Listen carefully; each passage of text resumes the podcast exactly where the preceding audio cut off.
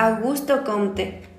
Fue quien creó el término sociología, cuando intentaba establecer una ciencia de la sociedad que pudiera explicar las leyes del mundo social, tomando como ejemplo las ciencias naturales, que explicaban el funcionamiento del físico. Comte sabía que cada disciplina científica tenía su propio objeto de estudio, pero también decía que todas compartían algo en común, como la lógica y método científico, cuyo objetivo es siempre mostrar las leyes universales.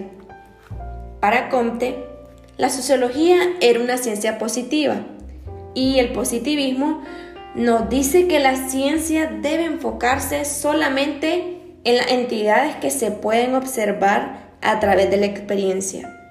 La ley de los tres estadios de Comte señala que los esfuerzos humanos por comprender el mundo han pasado por tres estadios, el teológico, el metafísico y el positivo.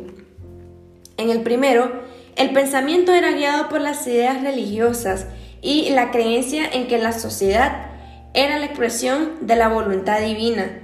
En el segundo, la sociedad se consideraba algo natural, por ende no sobrenatural. Y en el último, que fue dado por los descubrimientos y logros de Copérnico, Galileo y Newton, alentó la aplicación de las técnicas científicas al mundo social.